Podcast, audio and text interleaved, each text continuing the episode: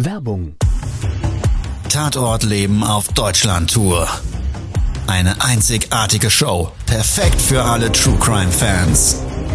Erlebe echte Tatortgeschichten, spannend erzählt von Marcel Engel, Deutschlands bekanntester Tatortreiniger. Erfahre, was Marcel von den Toten lernen konnte, bei über 15.000 Tatorten. Tatort Leben live, auch in deiner Nähe. Jetzt Tickets sichern.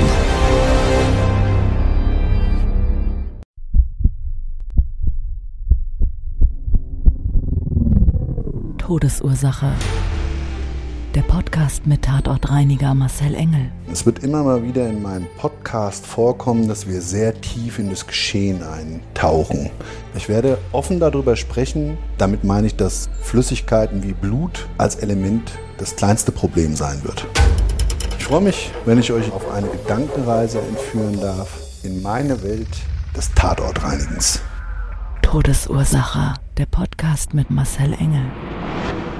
Hallo und herzlich willkommen. Schön, dass du wieder Zeit und Lust hast, mit mir gemeinsam eine Tatortreinigung zu durchleben.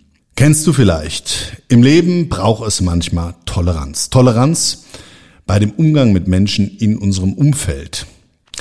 Ich persönlich habe diesem sehr speziellen Thema ein ganzes Kapitel in meinem Buch Die sieben Prinzipien des Tatortreinigers gewidmet. Weil auch mir geht es immer mal wieder so und habe dazu einen speziellen Auftrag erlebt, wo man echt gefordert ist. Also wo man von seinem Denken aus, der Toleranz, unheimlich viel Geduld und unheimlich viel Perspektivwechsel mitbringen muss. Und ich würde sagen, lass uns doch mal gemeinsam jetzt in diesen Tatort starten. Todesursache. Der Podcast. Der Tatort. Ein grauer Herbsttag. Montagmorgens, wunderschönes Wochenende zuvor gehabt mit der Family, hat es mich zu einem Auftrag getrieben, der durch meinen Kunden angesagt wurde mit einer unheimlich langen Liegedauer des Leichnams. Bekannt war, mindestens sechs Monate hat der Leichnam auf dem Boden gelegen. In der Wohnung zwei Zimmer, einer Wohnanlage, die sich grundsätzlich so im Standard darstellte. Mehrere Wohnblocks, Reihe an Reihe, davor gelagerte Parkplätze, ein bisschen Wiesen, Kinderspielplätze, so eine typische Wohngegend eben von Mehrparteienhäusern. Und der Auftraggeber hatte dafür gesorgt, dass wir das Inventar in einem Container, der vor dem Fenster dieser Wohnung stand, die Wohnung befand sich im zweiten Stockwerk. Und wir somit praktisch bei dem Entsorgen des Inventars dieses direkt aus dem Fenster werfen konnten. In diesen Container rein. Das war extrem praktisch. Habe ich mich riesig drüber gefreut, weil wenn du so eine Zwei-Zimmer-Wohnung hast und er hat gesagt, es steht ganz, ganz viel in der Wohnung drin, hast du natürlich schon mal extrem viel Schlepperei. Ja, und wenn du das vermeiden kannst, dann ist das auch gerade schön. Und in dem Fall war ich mit zwei weiteren Leuten vor Ort gefahren und wir hatten den Schlüssel vor Ort durch den Hausmeister bekommen. Der hat an der Hauseingangstür auf uns gewartet wir waren um neun Uhr verabredet und er hatte mir noch gesagt, passen Sie auf, es wird wahrscheinlich so sein, dass dort von den Oberflächen her viel entfernt werden muss. Und tun Sie mir gefallen, fragen Sie doch vielleicht nochmal die Nachbarn drumherum, ob sie auch Probleme haben. Und wenn ja, bitte sagen Sie uns das, dann können wir über eine Auftragserweiterung sprechen, etc. etc. Alles das hat mich zumindest die Hausverwaltung beauftragt, Ihnen mitzuteilen. Ja, also habe ich mir dann mit dem Schlüssel erstmal Überblick verschafft. Wir sind in den zweiten Stockwerk hochgelaufen, meine Jungs mir hinterher, rein in die Schutzkleidung, lange Liegedauer, also extreme Geruchsbelastung. Auftrag war im Herbst, sechs Monate Liegedauer, also über die komplette Sommerzeit. Und es war in dem Sommer wirklich extrem warm, lange Zeitdauer, acht Wochen hatten wir, kann ich mich noch gut dran erinnern, über 35 Grad, dauerhaft kaum in dieser Zeit ein Wölkchen am Himmel und für mich war klar, Verwesungsprozess, je nachdem, wenn der Leichnam auch noch vom Fenster gelegen hat, könnte wirklich sehr, sehr große bauphysikalische Probleme mit sich bringen. Vom Hausmeister ja bereits angedeutet, sind wir dann vor der Tür stehend erstmal Wohnungstür aufgeschlossen in den Flur rein. Wie ich die Tür aufgemacht habe, gab es erstmal wieder so das Wölkchen. Das Wölkchen des Würgens. Nämlich alle die, die hinter mir noch keine Maske anhaben, die haben es dann naturell mit der Nase aufgenommen. War gar nicht meine Absicht. Ich war halt wirklich sehr flott beim Anziehen und ich habe dann hinten so im Background erstmal die Würger gehört. Obwohl ich einen erfahrenen Mann mit hatte, ist wirklich so dieser Geruchscocktail in manchen Fällen bei einem geschlossenen Raum so intensiv, dass wenn du da drin stehen würdest, dir das förmlich die Luft abschnürt. Und wenn du es von draußen eben mit einer vorhergehenden ganz normalen Geruchswahrnehmung eines Treppenhauses, wie es dann da auch immer riechen mag, auf jeden Fall dann in den Übergang mit dem Leichengeruch auf einmal wahrnimmst, dann kann das schon extrem werden. Ich habe meinen Jungs hinten gesagt, habe ich gesagt, hier, denkt immer dran, einfach wieder runterschlucken. Ja, es wird schon. Also stand ich im Flur und im Flur selber hat, das war dunkel dort vor Ort und an der Seite gab es eine kleine Garderobe und insgesamt drei Zimmertüren, die alle verschlossen waren, braune Holztüren, die aber so ein kleines Milchglasfenster hatten und du konntest aus jedem Fenster das Tageslicht wahrnehmen. Also war klar, jeder angrenzende Raum hat auch einen Fensterzugang. Ich habe mich dann, und da kann ich immer nur sagen, das ist so wie ja das Tore raten früher bei Rateshows, Tor 1, 2 oder 3. Du willst eigentlich als Tatortreiniger, wenn du da reingehst, wissen, wo ist denn der Leichenfundort. Wenn du die Information vorher nicht bekommen hast, ja, dann ist halt so der Rateweg der einfachste. Also habe ich den Jungs noch gesagt, wir gehen erstmal in die Mitteltür rein. Und instinktiv, vielleicht auch einer Zufall, hatte ich das richtige Zimmer.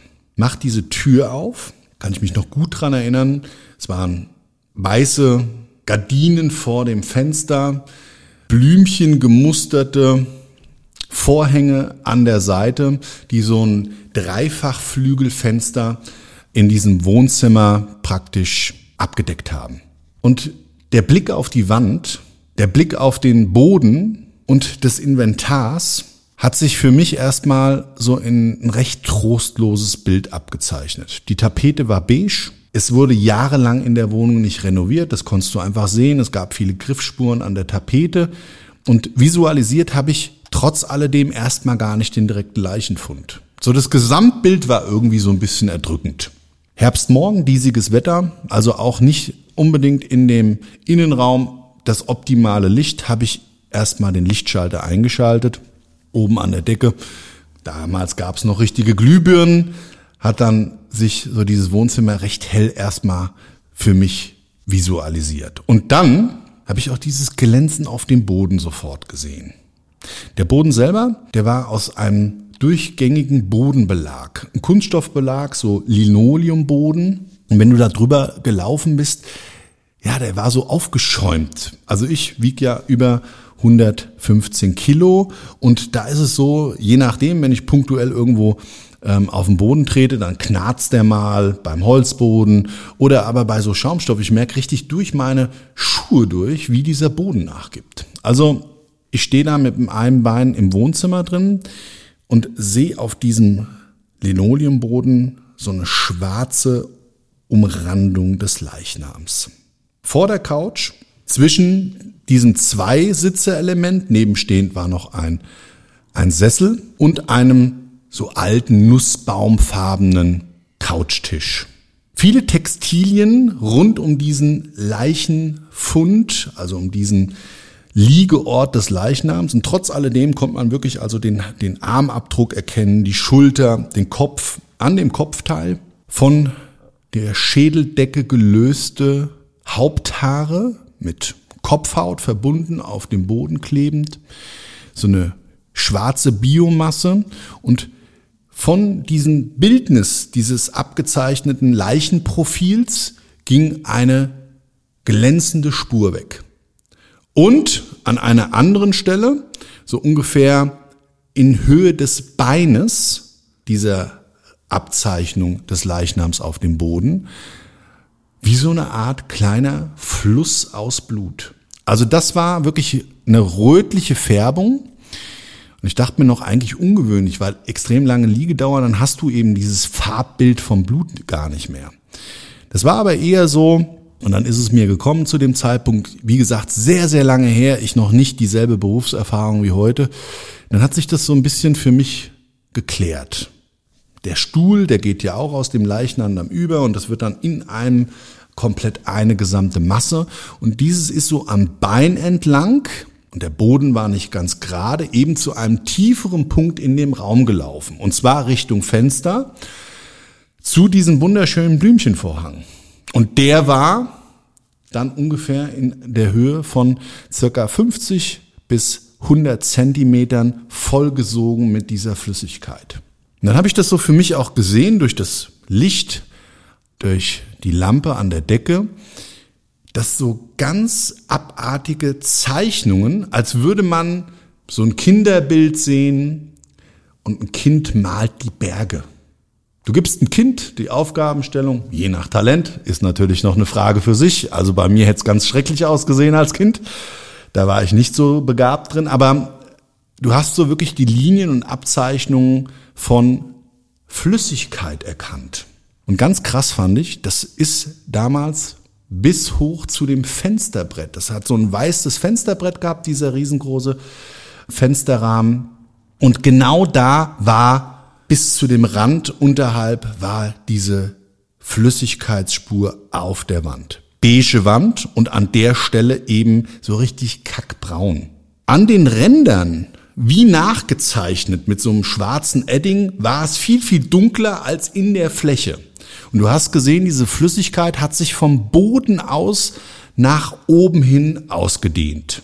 Und dann gucke ich so, also diese gesamte Front des Fensters, circa, ich würde mal sagen, sechs Meter lang, war komplett überall, mal mehr und mal weniger, so zwischen 20 und 50 Zentimeter hoch, in so Wellenform kontaminiert durch diese Flüssigkeit.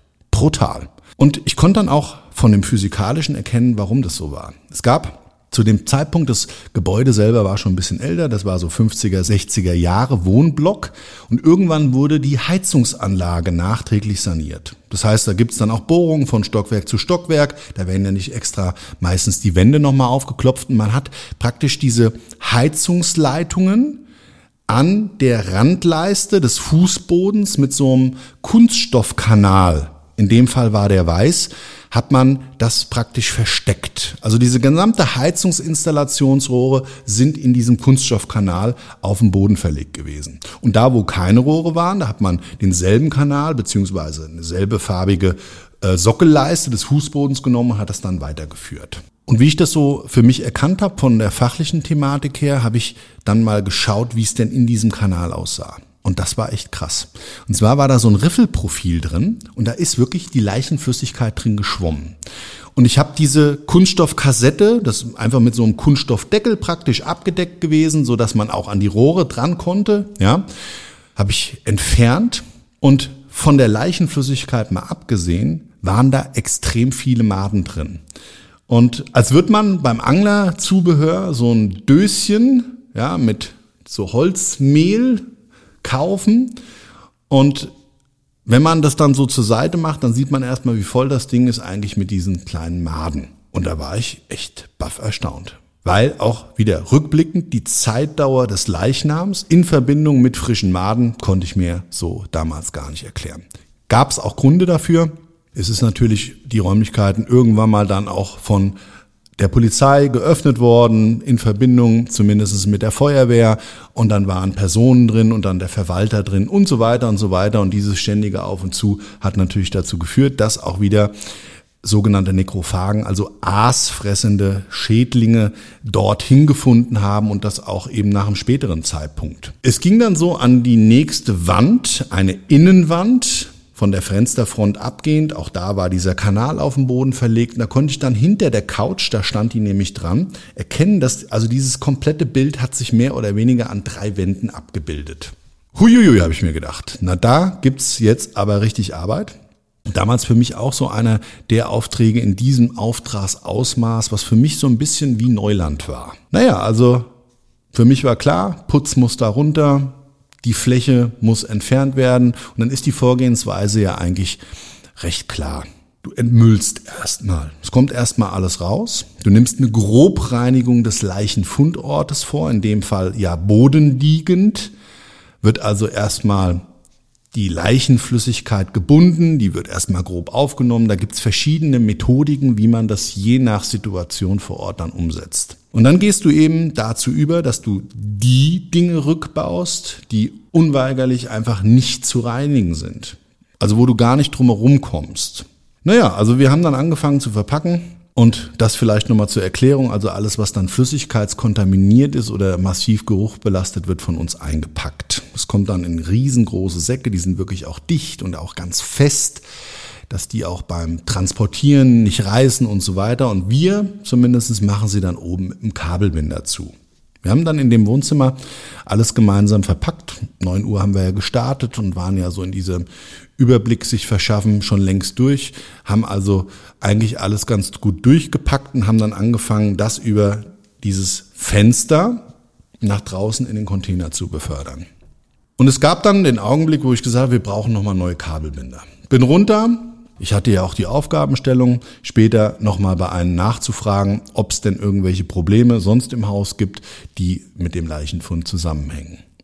Und ungeachtet dessen, dass im Übrigen auch in dem Hausflur dann mittlerweile extrem viele Fliegen waren und ich dann auch erstmal für sich in dem Augenblick damals beim Begehen noch nicht so direkt, aber dann im Nachgang durch das Öffnen der Tür und so weiter sich auch eine massive Geruchsbelastung im Hausflur ergeben hat, habe ich mir noch gedacht, naja, also die drunter und nebenliegenden Parteien musst du eh fragen, sagst denen einfach Bescheid, was heute passiert und gehst dann da so ein bisschen drauf ein. Ich klingel also in der drunter liegenden Wohnung, weil ich ja gerade Kabelbinder holen wollte. dann hat mir ein Herr aufgemacht. Extrem genervt. Dabei haben wir noch gar nicht richtig angefangen zu arbeiten und hat mir dann in seinem charmanten Akzent, in seinem südländischen, ich glaube, er war Italiener, gesagt, hey, was machen Sie da? Diese Lärm und diese Gestank und alles ist scheiße. Da habe ich ihm das ganz freundlich erklärt, dass wir hier für Abhilfe schaffen für ein Problem, was natürlich nicht schön ist und so weiter und so weiter. Hey, interessierte mich alles nicht. Mach Sie fertig und ich will nichts mehr hören von Ihnen. Bam, Tür zugeknallt.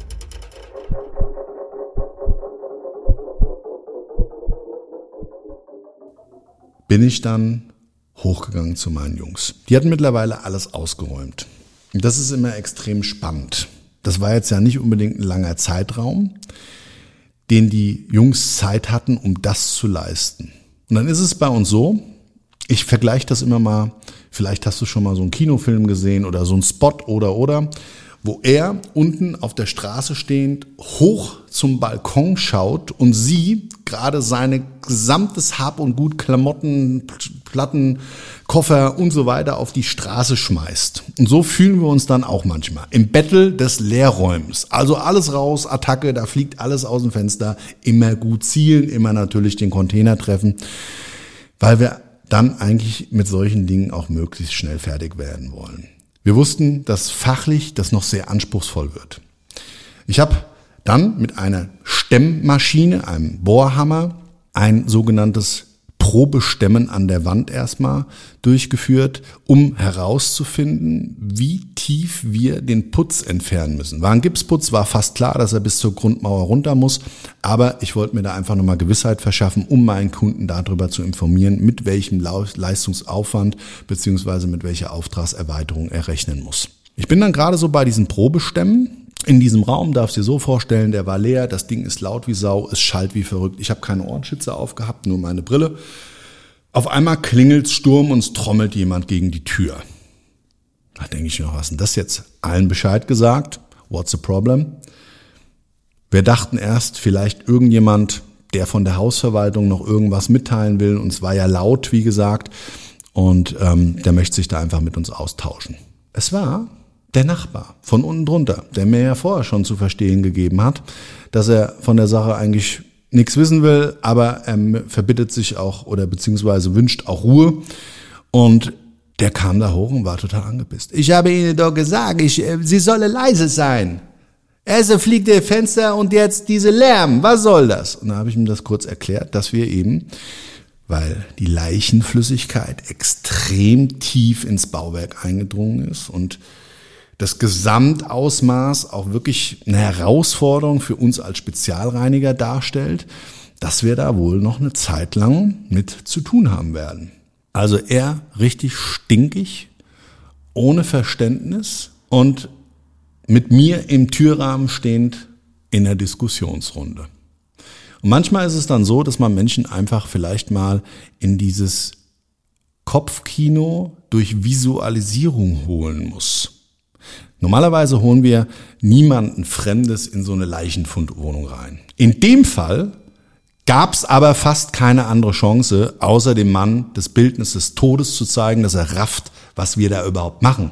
Dass er Verständnis dafür kriegt, dass wir in unserem Arbeitsprozess jetzt vielleicht auch Lärm machen. Und ich meine jetzt mal ganz ehrlich, in einem Mehrparteienhaus, wenn da mal einer saniert oder das ist eine Eigentümergemeinschaft und es baut sich einer ein neues Bad ein, dann ist das halt so. Ja, das ist eine punktuelle Belastung, eine Lärmemission, zum Beispiel in dem Fall.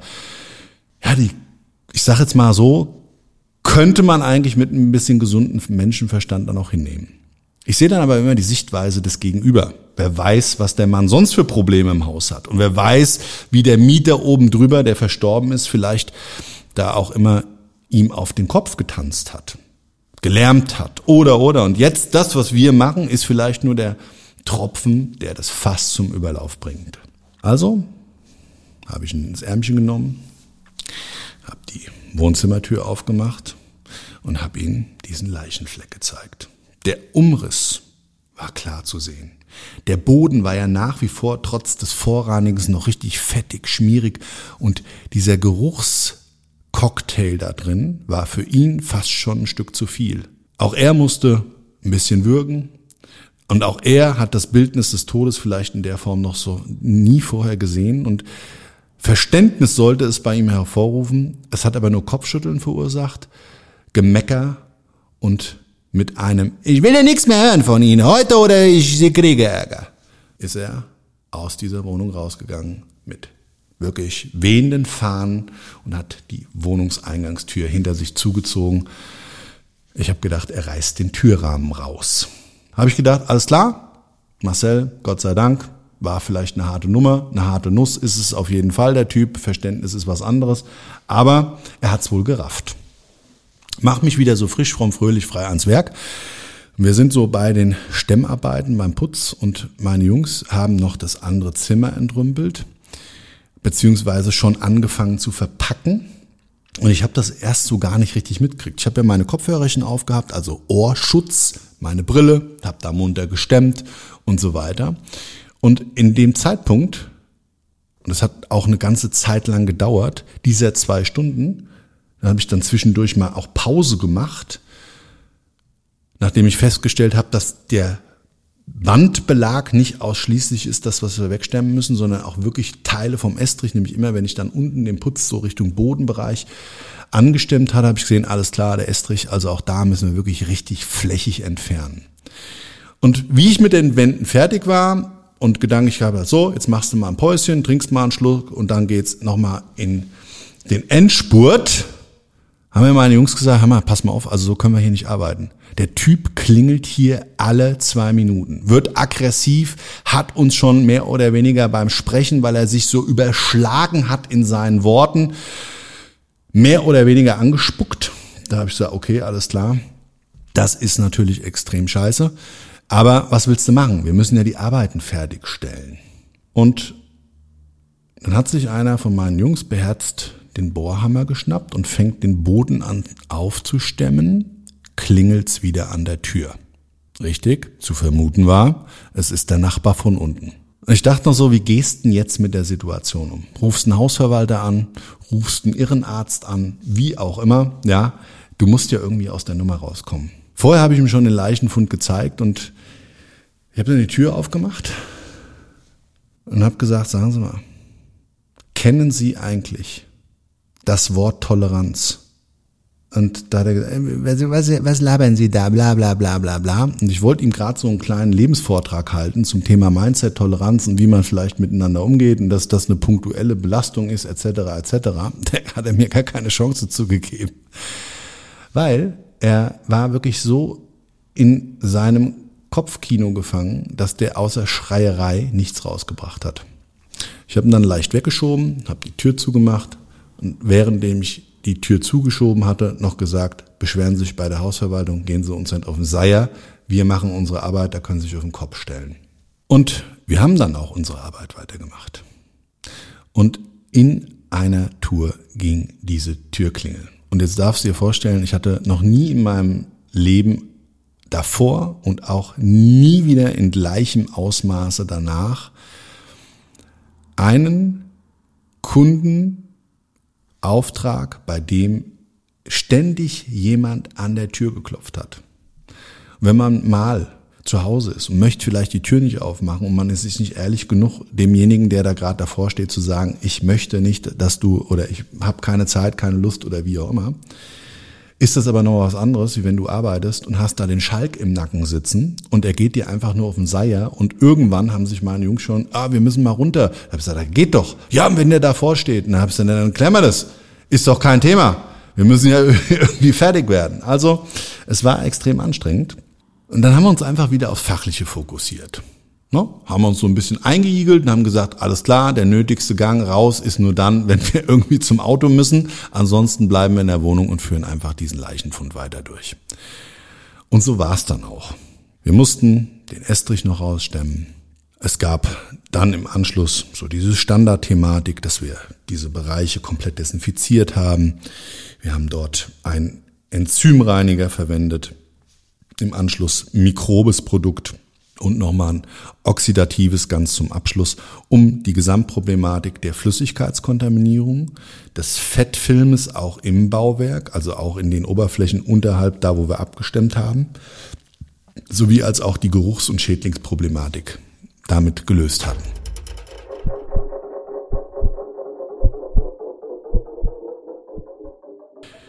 Ja, und das war ein Erlebnis der anderen Art. Es gibt dazu Mindset-lastig nichts mehr zu sagen. Toleranz eröffnet uns riesengroße Möglichkeiten. Ich habe nie herausgefunden, warum dieser Mensch in seinem Leben so anstrengend war. Ich kann dir nur sagen, ich musste am Schluss nochmal zu ihm. Es gab einen darauffolgenden Tag, nachdem wir fertig waren und bei der Übergabe hatte man mich dann gefragt, haben Sie denn unten mit dem Nachbarn Kontakt gehabt? Der hat nämlich gemeldet, dass ihm Flüssigkeit, Leichenflüssigkeit durch die Decke getropft ist. Da habe ich gesagt, ja, rein zufällig kenne ich ihn. Wir haben ihn später nur noch Terrorist genannt. Und ich war dann unten bei ihm und dann habe ich erstmal so verstanden, warum dieser Mensch so ist. Der zweite Tag, an dem ich kam, war mittags. Die Abnahme oben war bereits erfolgt. Wir haben unten geklingelt. Seine Frau hat uns geöffnet. Ihn kannte ich ja bereits. Und er saß am Mittagstisch und hat gemeckert darüber, warum sie jetzt die Tür aufmacht und er nicht gerade seine Spaghetti präsentiert kriegt mit seiner Bolognese-Soße. Und ich habe gesagt, wir haben ja gestern schon das ein oder andere nette Wort miteinander ausgetauscht. Seien Sie doch froh, habe ich gesagt, dass Ihnen die Flüssigkeit jetzt nicht hier reingetroffen ist. Da habe ich diese immer weggewischt. Ja, ich habe immer gedacht, ist die Heizung, so Schweinerei, mach sie weg, ich will nichts hören. Da habe ich gesagt, naja, also so, ganz so wird's jetzt nicht. Am besten, wir machen die Arbeiten, wenn Sie nicht da sind. Ja, und dann habe ich so ein bisschen über ihn erfahren. Der Verstorbene oben war sein Kumpel. Sie haben immer zusammen Schach gespielt und vielleicht hatten das auch so ein Stück weit gefehlt. De facto ist, er hat ja monatelang nicht gemerkt, dass sein Freund tot war. Also wahrscheinlich vorher verstritten. Und das hat auch so das gesamte Bildnis gezeigt. Er war arbeitslos, wollte sich auch keine Arbeit mehr suchen, hat mir seine Frau erzählt, er will nicht mehr arbeiten, andere sollen für ihn schaffen und er kassiert und es kann, man kann auch so leben. Er hatte da eine gewisse Grundeinstellung für sich gefunden. Arbeitskollegen früher waren auch alle scheiße und so weiter. Also so einen richtigen Lebensverdruss. Und wenn du eben so eine Negativ-Gedankenspirale hast, dann hast du auch irgendwann keine Toleranz mehr, wenn du sie überhaupt jemals hattest. Ich kann immer nur sagen, die Sichtweise eines einen anderen einzunehmen, um so ein bisschen Verständnis für dem seine Situation zu kriegen, kann riesig von Vorteil sein. Es gibt natürlich auch Dinge, wie in meinem Fall vorher am Vortag mit ihm erlebt, wo Toleranz auf Grenzen stößt. Aber das ist ein anderes Thema und ich kann dir persönlich nur wünschen, wenn du es nicht sowieso schon machst, das Thema Toleranz in deinem Leben mal auszuprobieren, zu integrieren, die Sichtweise eines anderen einzunehmen und dadurch vielleicht das Verständnis für das Gegenüber zu kriegen und dass manchmal die Situationen sich dadurch auch vielleicht anders darstellen können und erklärbar werden, was dann für uns wiederum auch schön ist. Das war's für heute von diesem Tatort und ja, dem Nachbarn, der trommelt stundenlang an der Tür stand und uns bei unserem Tatort zumindestens im Rhythmus unterstützt hat. Ich hoffe, dir hat die Geschichte meiner Tatortreinigung zu diesem Fall gefallen. Würde mich freuen, wenn du mich zukünftig auch weiter begleitest. Also gerne abonniere meinen Kanal. Ich bin auch bei YouTube, Instagram, Facebook, TikTok, bei den Social Media Kanälen aktiv und da gibt's viel Material rundrum um das Thema meiner Tatortreinigung, um Tod und das Leben. Und ich wünsche dir an der Stelle einen wunder wunderschönen Tag, was auch immer davon übrig ist. Und bis zum nächsten Mal. Ciao, dein Marcel.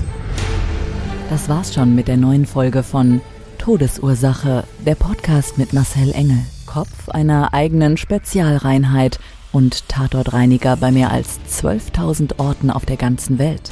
Was kann Marcel für dich bereinigen? Jederzeit. Weltweit. Melde dich oder klick dich einfach mal durch auf marcelengel.com. Empathisch, tiefgründig, ehrlich.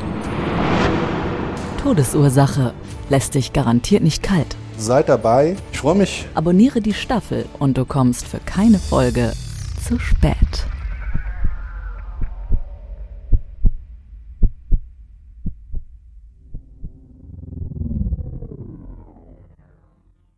Mobbing findet überall statt. In der Schule, am Arbeitsplatz, innerhalb der Familie und im Internet. Erfahren Sie in dem Kompaktbuch Ausgemobbt, wie Sie sich gegen Mobbing wehren und künftig vermeiden, zum Mobbingopfer zu werden. Ausgemobbt von Marcel Engel und Martin Zowak, überall im Buchhandel.